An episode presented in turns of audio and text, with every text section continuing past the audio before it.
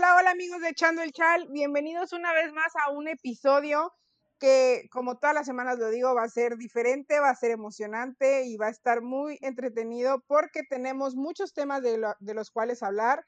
Eh, tocaremos la jornada 15 del fútbol mexicano en la que ya existen, ya tenemos los nombres de los primeros seis, eh, de los primeros seis equipos que ya están clasificados a liguilla. Hay dos lugares, que se van a estar peleando seguramente la próxima jornada.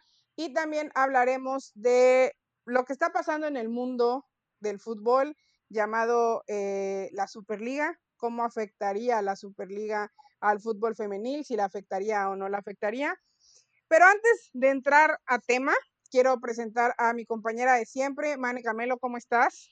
Bien, llegamos muy filosas las dos hoy, ¿eh? Entonces esténse preparados porque, porque traemos trae muchos, eh, muchas opiniones, pero buenas. Creo que va a ser, eh, pues como todos los episodios, creo que todos los episodios han sido muy buenos, pero eh, se viene un tema súper interesante. Obviamente hablar de la jornada 15, pero lo de la Superliga, pues ahorita es el tema del momento y por supuesto, pues íbamos a querer platicar de tocarlo. un poquito. Tocarlo, es correcto. Claro, pero bueno, a ver, antes de empezar a hablar de la liguilla, les voy a decir quiénes son los seis equipos que ya están clasificados.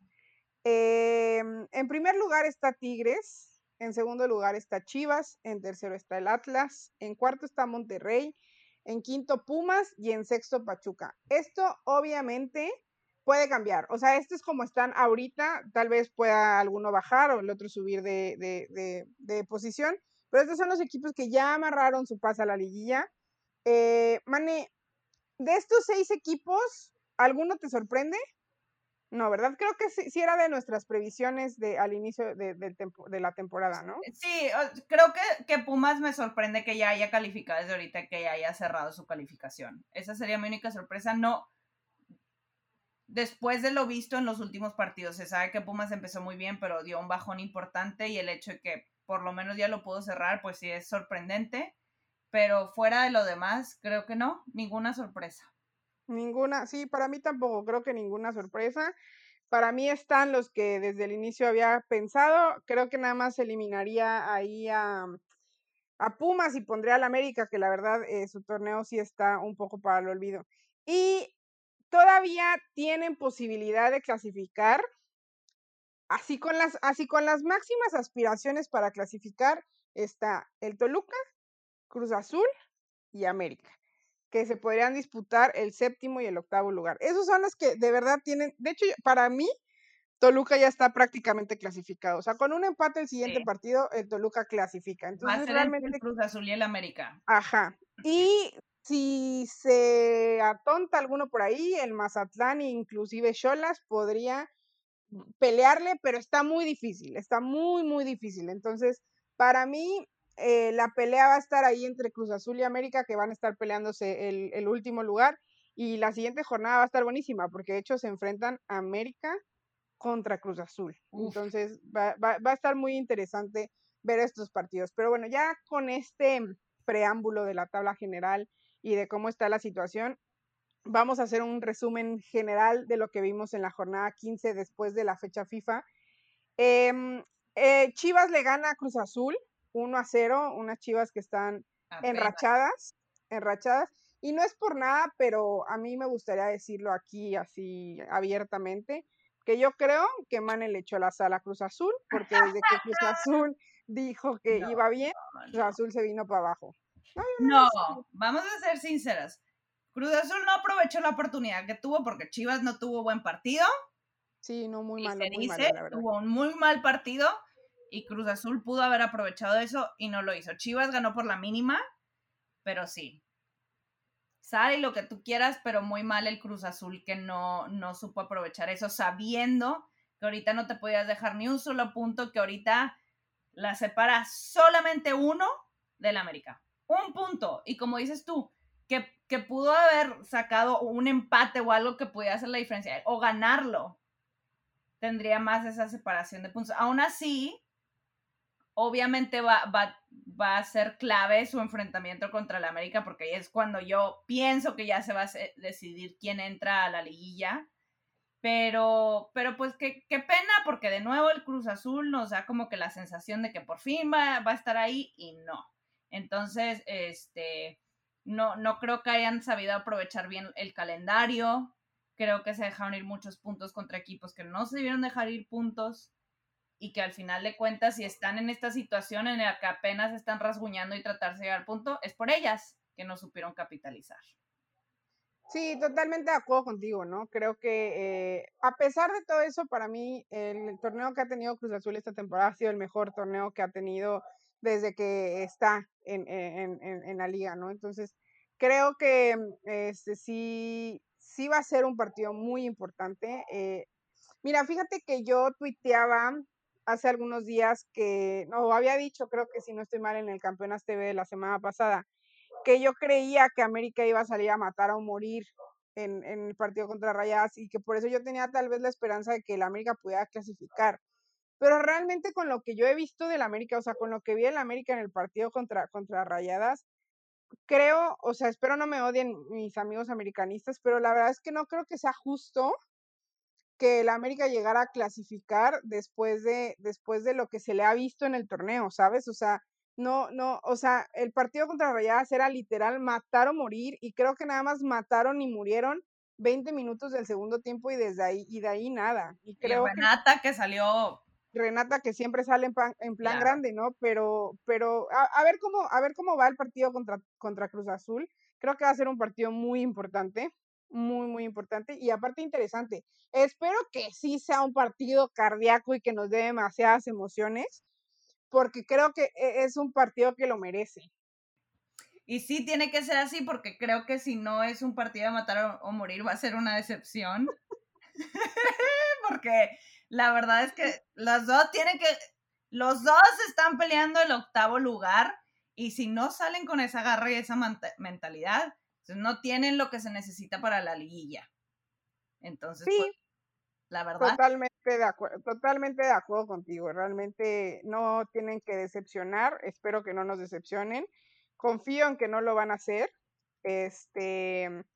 Y pues bueno, también eh, otro de los partidos que tuvimos fue eh, el de Atlas contra Necaxa, que realmente Necaxa le iba ganando al Atlas y después el Atlas empata casi al último minuto, como siempre, Alison González, y después termina ganándole al Necaxa 3 a 1 literal los últimos tres goles del Necaxa fueron del minuto 86, si no estoy mal, al minuto 90. O sea, dijeron, de aquí somos y pum, vale. O sea, errores garrafales que tuvo Necaxa en defensa, pero creo que sorprendió, sorprendió que Necaxa le estuviera ganando al Atlas en Colomos y aparte con la seriedad y con todo lo que se ha dicho que el Atlas esta vez sí podrá ser caballo negro y así, creo que no sé si se salieron muy confiadas o no sé qué habrá pasado, pero fue un resultado sorpresivo. A ver, dime, dime. Yo creo que se, se, sabe que el talón de Aquiles del Atlas, o por lo menos así lo visualizo yo, es su defensa. No es una defensa que tú digas, qué barbaridad, la defensa de, del Atlas es una que destaca, no.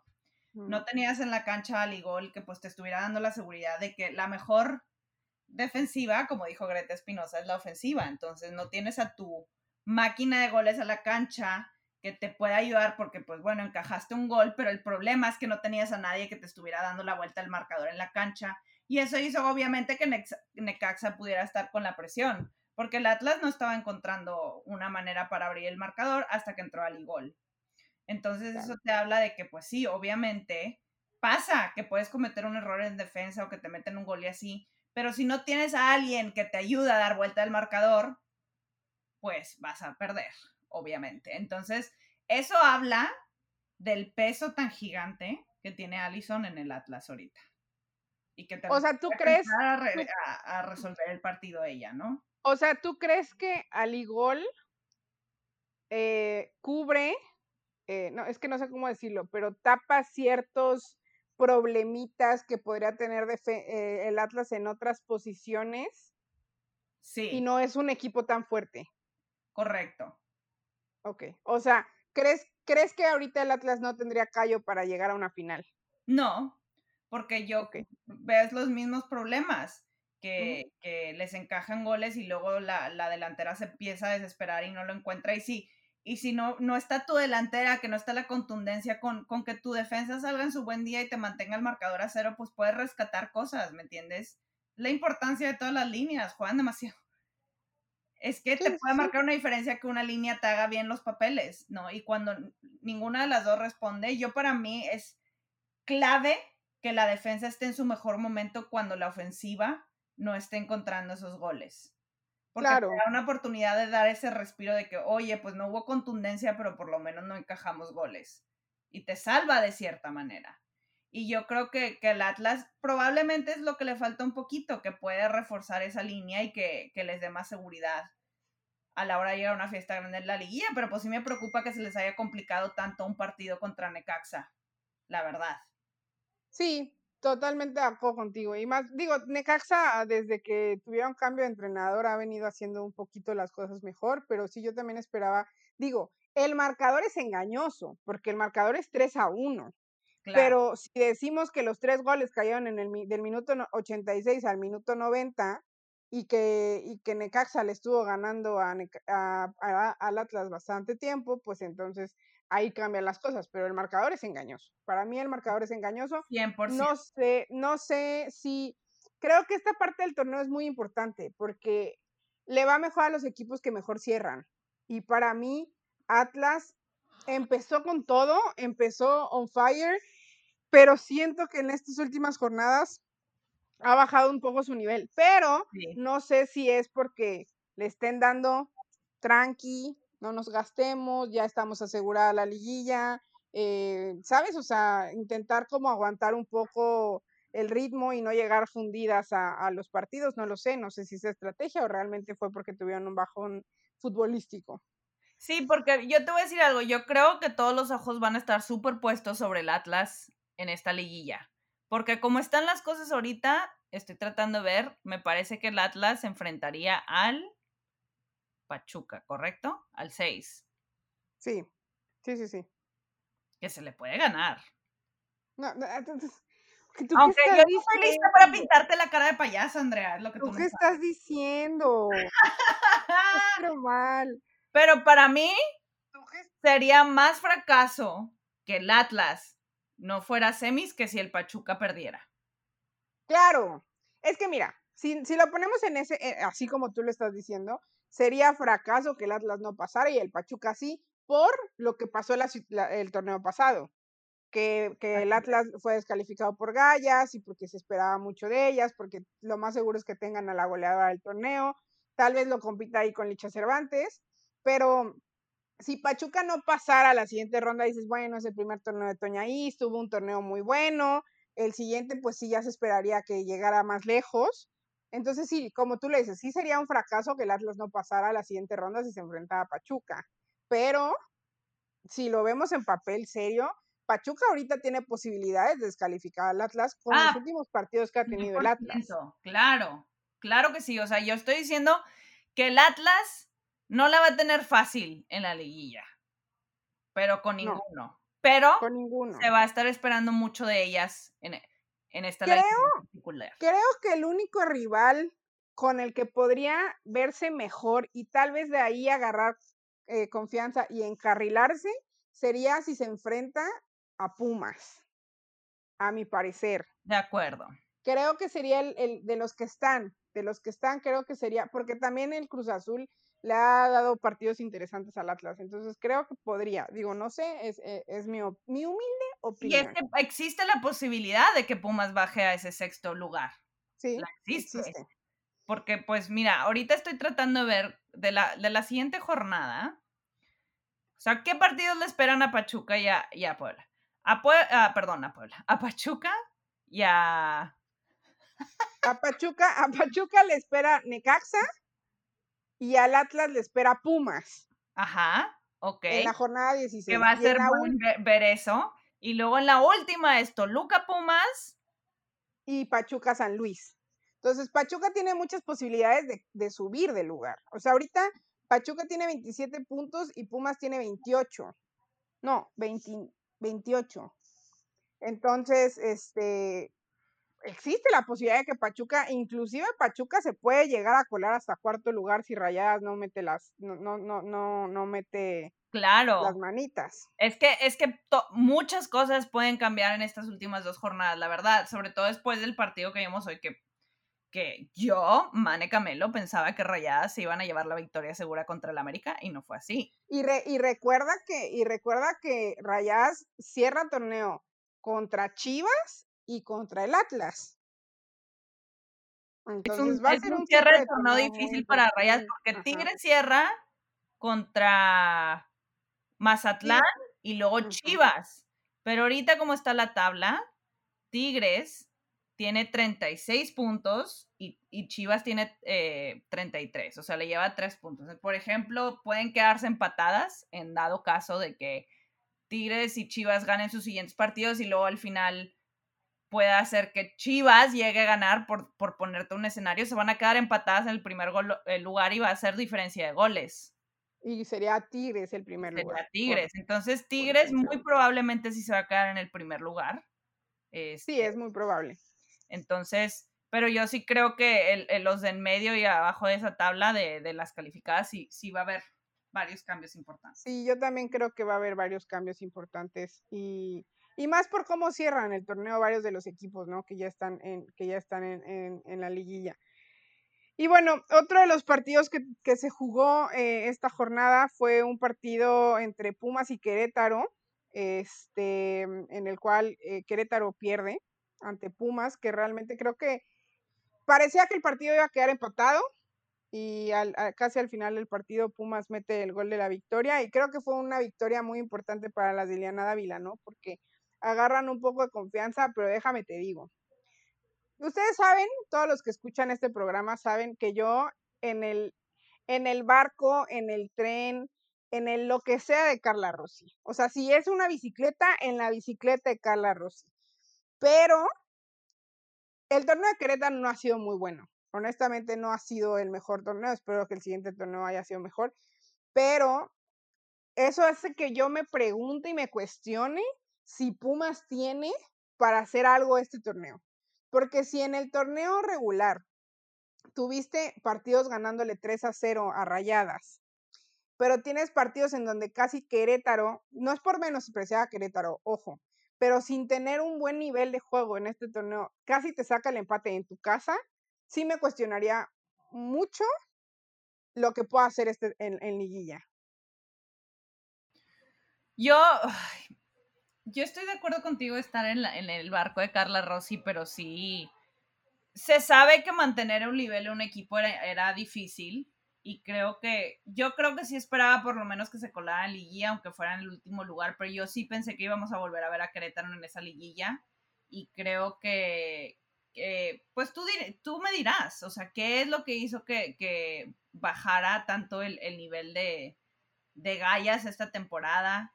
Porque yo personalmente no me lo puedo explicar. La única explicación que puedo dar es simplemente el ser constante, que es algo para mí clave en el fútbol y que mucha gente no puede ser. O sea, los mejores jugadores de la historia del fútbol son las que son constantes a través de los años, ¿verdad? Y hay muchos equipos que les cuesta mantener esa constancia, que te dan un chispazo, porque para mí lo que lo del gallo del año de la temporada pasada no fue un chispazo, fue un equipo que pudo jugar bien, fue un equipo que, que, que, que estuvo jugando al estilo de Carla Rossi y no fue una chiripa. No, porque es algo que se vio. que estaba viendo que Gallos estaba teniendo. Pero no pudieron mantener esa constancia y, y dar esos, esa, esos partidos que, pues, la verdad, pues se disfrutaba ver a las gallas, ¿no? Que bueno, a lo mejor fue un bajón, y que esperamos que la siguiente jornada nos vuelvan a sorprender y que no vuelvan a bajar, porque ahorita pues están en el lugar 14. No es el último, ¿verdad? Pero pues estás muy abajo para un equipo en el que, que dio una sorpresa tan grande en la liguilla contra el Atlas, pues sí, creo que sí había una expectativa más grande por ellas. Y como tú lo dijiste en el programa de Campeonas TV, pues fue un, la decepción, ¿no? Entonces, está, yo espero de nuevo que se, se, compruebe que no fue chispazo lo de la temporada pasada y que de verdad Carla Rossi les vuelva a levantar esos ánimos y que las vuelva a hacer creer que pues ellas tienen la capacidad para estar luchando y posicionarse como el, uno de los mejores equipos y entrar a ese 8 mágico, ¿no? Bueno, y en otro partido importante, eh, pues fue el partido de Rayadas contra el América, en donde realmente creo que muchos, no voy a decir que todos, muchos esperaban una victoria de un equipo, no esperaban un empate, esperaban una victoria de cualquier equipo, ya fuera el del América o el de, o de Rayadas, pero se esperaba esa victoria, ¿no? Yo creo, a mi parecer, que la América deja mucho que desear. Yo sí esperaba un partido un poco más, eh, con más garra, con más corazón, con, con, más de lo que le ha faltado a la América todo el torneo. Este, y pues eh, creo yo que, que ha tenido un torneo, eh, no podría considerarlo el, el, mejor torneo que haya tenido, porque para mí no es el mejor torneo que haya tenido, pero sí tengo algo que decir y lo voy a decir aquí, así al aire. Quiero pedirle perdón una y mil veces a Daniela Solís por todas las, ¿cuántas veces le pedí una? No, por todas las veces que en algún momento llegué a cuestionar, no, no su talento, porque siempre he creído que es buena, su, sus actuaciones en el conjunto de Rayadas. Realmente, hoy por hoy, Daniela Solís junto con Ailina Vilés son las mejores jugadoras de Rayadas. O sea, demostrado con números y demostrado con todo. O sea, la garra que le está poniendo Daniela Solís en este torneo a Rayadas, creo que es lo que ha hecho que tengamos tantos puntos en el torneo. O sea, imagínate. A ver, te voy a dar la, la oportunidad de que hables de tus tigres. O sea, restriégame, restriégame en la cara que tus tigres están líderes invictas, bueno, no invictas, pero líderes casi de que nadie las baja de la cima. Ah, es más, tengo una pregunta para ti. ¿Hace frío allá arriba? Mírenla, yo no dije nada para que vean cómo es. Yo no dije absolutamente. Yo solamente, yo solamente tengo algo que decir. Un partido malo de María no significa que sea un partido malo toda la vida. A ver, yo te voy, es que yo te voy a decir que creo este es el problema. Como que se metió en la mente de algunos aficionados que tienes que escoger a María o a Valle. Se entiende por, por la naturaleza de la posición, pero no, digo, sé que Medina ha estado intentando jugar con las dos en la cancha, que son compañeras que tienen una relación excelente, que tienen un respeto mutuo impresionante y que creo que se hizo una, pues no, no es una guerra, no hay que exagerar, pero sí veo mucho ese ambiente de que es o Valle o María. Oye, a mí me gustan las dos jugadoras mucho, ¿ok? Yo siempre lo he dicho, mi jugadora favorita de Tigres es Ovalle, pero me gusta también mucho cómo juega María y no lo voy a negar. Tampoco te vamos a obligar a que te guste María, ni te vamos a obligar a que te guste Ovalle. Cada quien, y siempre me lo dicen, me lo dice Miles, no existe el papa del fútbol. ¿Quién pone las reglas, oigan? Yo creo que pasa esta conversación también porque creo que no hemos visto contundencia. O sea, obviamente se está ganando, se está anotando goles, lo que tú quieras, pero por el por la calidad de jugadoras que tiene ese frente, pues si dices, oye, ¿cómo, ¿cómo le ganamos 1 a 0 a Cholas? Que hoy no fue un buen partido de Tigres en general, ¿ok?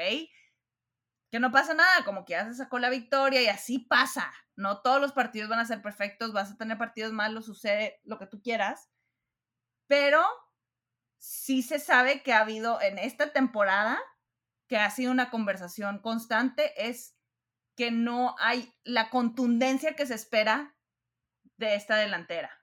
Entiendo, o sea, por ejemplo, en Rayadas, se cuestiona mucho que Ailina Vilés no juegue y si lo comparas con los números que te da Elina Vilés, Elina Vilés es la mejor jugadora de rayadas hoy por hoy.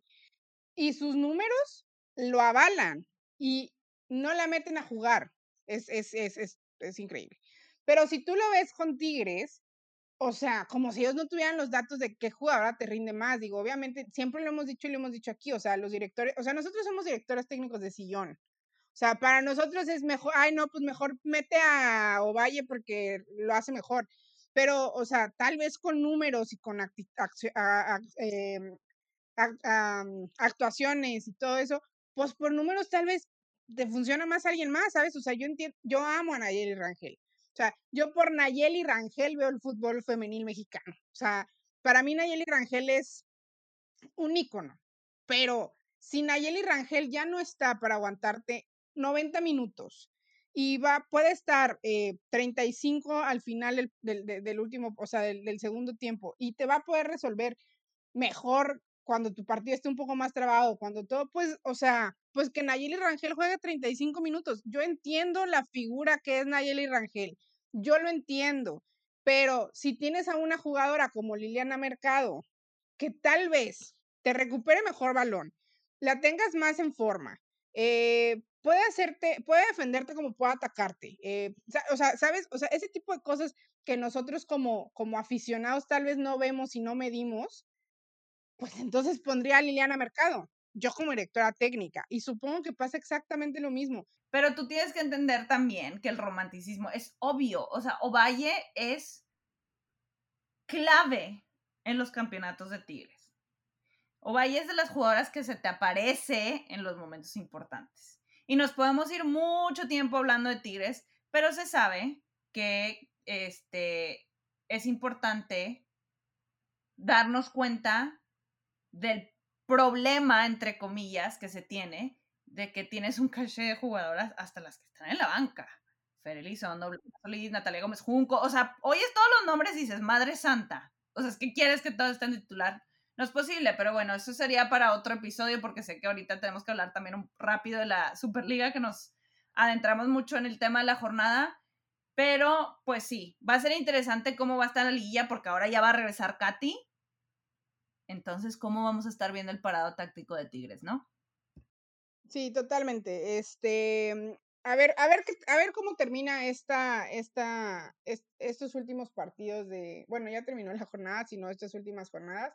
Rápido nada más para ya entrar a tema con lo de la Superliga. La siguiente jornada juega Querétaro contra Cholas, eh, Necaxa contra Pachuca, Pumas contra el Atlas, América contra Cruz Azul, que va a ser un partidazo, San Luis contra Toluca, Chivas contra Rayadas, que también me parece que va a ser un partidazo, Santos contra Juárez, León contra Puebla y Tigres recibe a Mazatlán. Así será la jornada 16 de esta liguilla, de este, de este torneo regular. Pero bueno, ya entremos a, entremos a tema, entre, entremos a lo que está sucediendo. El día de ayer o antier, hace, hace algunas horas, hace algunos días, eh, salió un, un, comunicado por parte de varios clubes europeos que se encontraban con la idea de crear una Superliga. Una Superliga. Estos fueron 12 clubes que anunciaron la competición que se llamará la Superliga, la cual, en teoría, entre comillas, vendría a sustituir a la Champions League, entre comillas. Em, y los clubes que están dentro de esto, dentro de, dentro de los clubes que anunciaron todo esto de la Superliga es el Real Madrid, el Barcelona, el Atlético de Madrid, el Manchester United, el Manchester City, el Tottenham, el Arsenal, el Chelsea, Liverpool, la Juve, el Inter de Milán y el Milan. Estos son los equipos que están pidiendo que se cree esta Superliga. Han, han habido en todos estos días, en estos últimos dos días, demasiadas personas que están a favor, otras que están en contra y otras están en un posicionamiento que no saben qué decir.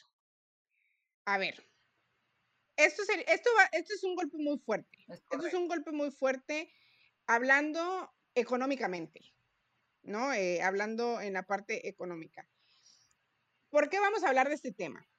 Porque queremos platicar en nuestra opinión si esto afectaría sí o no al futuro directo del fútbol femenil.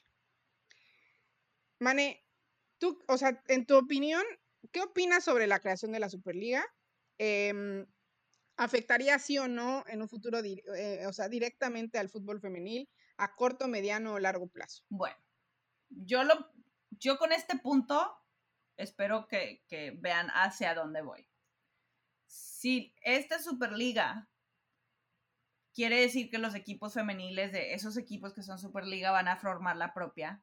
¿Tú crees que Liverpool merece estar ahí? No. ¿Crees que se merece que el, el Lyon y el Wolfsburgo, que son equipos extremadamente ganadores de la Champions League no estén ahí. No. Entonces, pues funciona en el Se acabó el programa, esa es la opinión de María. No, no, no, es que de verdad, o sea, con, con verlo así, de que, o el Real Madrid, que es un equipo que acaban de hacer, puedes decir el Barcelona sí, el Arsenal sí, el Tottenham no, ¿sabes? Hay, o sea, hay varios que dices, pues no son equipos que hayan figurado. Ojo, no estoy diciendo de, de meritar sus equipos, pero real que no son los equipos fuertes en la versión femenil. Entonces sería justo para equipos que han estado haciendo bien las cosas, que han estado reforzando bien a sus equipos femeniles, ni siquiera poder estar, porque van a estar por cajón los equipos femeniles de los que hicieron la Superliga varonil. No funciona. Punto final. No funciona. Y le estás dando en la torre porque pues obviamente, por ejemplo, Liverpool es un equipo de segunda división. Se sabe que Liverpool no es un equipo que le da importancia a su equipo femenil. Entonces. No. De hecho, si ves, o sea, si ves el, está? Si ves el, si inclusive el, el, lugar en donde juega Liverpool en la segunda división Inglaterra es, o sea, una cancha llanera. O sea, prácticamente ni siquiera pareciera profesional. Creo que es, es un tema muy complicado, ¿no? Creo que es un tema que sí se tiene que tocar como con, con alfileres y pasadores, porque obviamente están los que dicen, em, pues los románticos, ¿no? Que creo que somos muchos. Eh, a ver, siempre y toda la vida el fútbol ha sido entretenimiento. Siempre, siempre. Desde que, desde que inició hace años, se creó para dar entretenimiento. Al inicio, el fútbol no era un negocio. O sea, el fútbol ha ido, se ha ido ha ido incrementando en hacerse el negocio por la cantidad de aficionados que hay y cantidad de aficionados que lo siguen. Pero cuando se creó era simplemente como un hobby, ¿sabes? O sea, no, no, no fue creado para hacerse negocio. Hoy por hoy, el fútbol varonil, el fútbol varonil está por los cielos cuando se habla de tema de negocio. O sea, cuando se habla de tema de dinero. Eh, se ha perdido ese, creo que ese feeling de, de, de, lo que era el fútbol, ¿no? Y, digo, es normal, ¿no? Cuando se manejan cantidades estratosféricas de dinero. Para mí, el que se cree la Superliga afectaría demasiado, no solamente o, sea, no solamente al fútbol femenil, afectaría el crecimiento del fútbol deportivo del fútbol mundial. Pero o sea, precisamente eso es lo que le hace peligroso. Porque es bien, como el dicho que tenemos de que cuando Estados Unidos este, estornuda a México le da pulmonía. Es lo mismo, es lo mismo. Porque si esto le va a afectar al fútbol varonil económicamente, ¿cómo no le va a afectar al femenil que, se, eh, que, va con las uñas tratando de, buscar eh, esos, esos recursos económicos que están lucha y lucha constantemente por conseguir. Y ahora vienen los clubes grandes de que, ¿saben qué? Perdimos mil dinero, vamos a juntarnos todos para sacar dinero entre nosotros y así recuperarnos, olvidándonos completamente. Y ya sé que está más complicado de lo que lo estoy diciendo. Y, perdón que, porque ya no tuvimos mucho tiempo de, de, entrar en esto y puede ser algo que hablemos la siguiente en el siguiente episodio. Pero sí me parece impresionante que haya gente que dice, pues es que no, no va a afectar. Es que ahorita lo estamos viendo en papel y es difícil ver, pero tienes que ver todas las ramificaciones. Entonces, claro. Claro. O sea, digo, este, este plan, o sea, esta Superliga es algo que ya venían trabajando los equipos desde hace mucho tiempo. O sea, es, es, es, es, un, es una idea que ya se había puesto sobre la mesa desde hace como seis años, simplemente no se había no se había eh, estructurado como ya está estructurado hoy en día, que obviamente el tema del COVID lo aceleró más por las cantidades de, de dinero que se perdieron por el tema del COVID. Pero a ver, como dice Mane, o sea, esto va a afectar a la deportividad completamente y al crecimiento del fútbol completamente en el mundo en general. Pero a ver, ¿cómo afecta esto al fútbol femenil? Una, en el comunicado que da, eh, que mandan los clubes, se menciona, se dice, lo mencionan así como un, un parrafito. Em, también se espera que haya una superliga femenina, en cuanto haya, o sea, pues en cuanto esto, esto haya arrancado, se espera que en un futuro se, existe esta superliga femenina, ¿no? Entonces, a ver, pregunta, ¿un futuro seis meses? ¿Un futuro un año? ¿Un futuro 10 años, un futuro 100 años. Exacto. ¿Un futuro cuándo? Es, el, pensamiento que queda atrás. Ya veremos. Exacto. Sí, a, ver cuándo se nos antoja meterlo. Por esto, por, por hacer nuestra liga que ni está aprobada por la FIFA ni por la UEFA, pero primero hacemos esto y luego ya vemos si funciona para la femenil. ¿Qué daño hace esa mentalidad? Porque otra cosa sería si la FIFA hubiera aprobado y si hacemos una Superliga y luego hacemos una diferente en que la femenil sean los equipos que pues son los, los equipos grandes, ¿no? Pero de nuevo, ¿qué motivación tienen los equipos chicos de crecer si van a ser siempre los mismos equipos en la competencia? ¿No? Claro.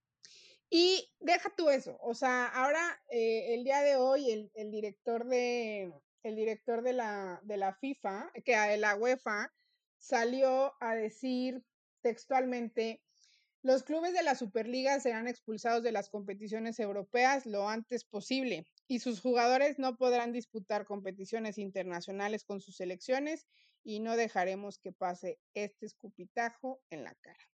Después salió Florentino Pérez a decir en el chiringuito que, que, eso no iba a pasar, que los jugadores tendrían que estar tranquilos, que obviamente la UEFA no iba a permitir que eso pasara. Pero entre que son peras o son manzanas, en este momento, al parecer, el campeón de la Champions va a ser el PSG, ¿no? O sea, por, cómo están las cosas. Pregúnteme yo, pregúnteme yo. ya, ya, ya, ya pasamos, ya dejamos a un lado el tiempo que pues no sabemos cuál va a ser el tiempo en el que se va a empezar a crear la Superliga Femenina. Ok.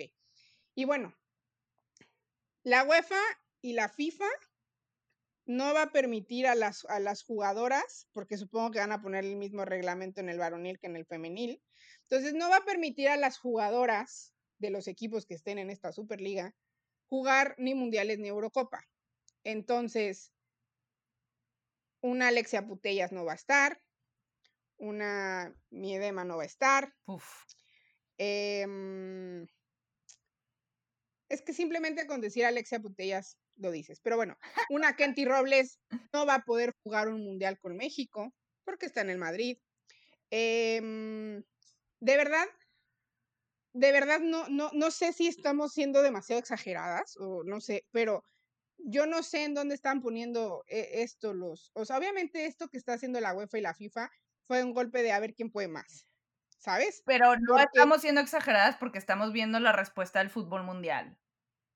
Claro, o sea, muchos futbolistas, muchos futbolistas no están de acuerdo con esto, porque es lo que dicen, o sea, lo que, lo que decía Mesut, Mesut Özil hoy en un tweet, o sea, un niño crece soñando con jugar un mundial y crece soñando con jugar una Champions.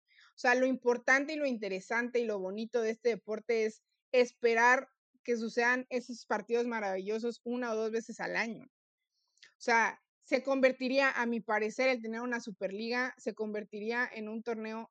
Fíjate que Vanessa, Vane, eh, ponía un tweet que decía, que buscaban igualar un poco el sistema de negocio, el modelo de negocio que tienen en Estados Unidos.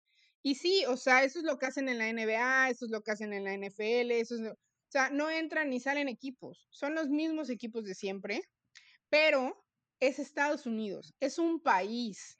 ¿Y cuánta gente ve el fútbol aquí comparado a otros países? Claro. Entonces, es, es, es, un tema complicado, es un tema difícil. A mi parecer, eh, sería un error esto, que, esto, que esto llegue a suceder, porque como dices, hay muchos equipos que no merecerían estar jugando eh, y, y, no, y no va a crecer el fútbol femenino. Honestamente, el fútbol femenino va a crecer. A pesar de que den millones de euros a los equipos, se van a quedar en esos equipos. O sea, no va a haber un crecimiento, o tal vez va a haber un crecimiento en los otros equipos que van a tener que invertirle un poco más. Pero, pero imagínate una Champions sin el Barça, una Champions sin el City. imagínate, imagínate nada más esto. Sam Mewy sin poder jugar el Mundial de Estados Unidos porque juega en el City. O sea, o Tobin Heath o Kristen Press porque juegan en el United. O sea, es, como, no es lógico. Y, y aparte todo eso es ¿cuánto tiempo van a estar paradas las jugadoras? ¿Cuánto tiempo van a estar detenidas las jugadoras sin jugar hasta que pues les digan que ya pueden jugar en la Superliga? Porque pues no hay una opción de, de, de cuándo empezaría todo esto, ¿no? Entonces creo que, que sería, sería importante, o sea, creo que sí es un tema muy importante. A mi parecer, yo creo que al final de todo esto va a quedar en un, se van a sentar en la mesa, van a platicar y van a decir, ok, tan amigos como siempre, amigos comerciales, arreglémoslo esto con dinero y se va a solucionar. A mi parecer, eso es lo que creo que va a pasar, pero no lo sé. Mane, ¿algo más que quieras agregar antes de irnos? Nada, este, que siempre un gusto estar aquí contigo eh, y compartir todo esto. Creo que se vienen eh, temas importantes porque estamos hablando del cierre de, torneo de México, pero también ya estamos hablando de las semifinales de Champions League femenina, que creo que es algo que debemos estar pendientes también.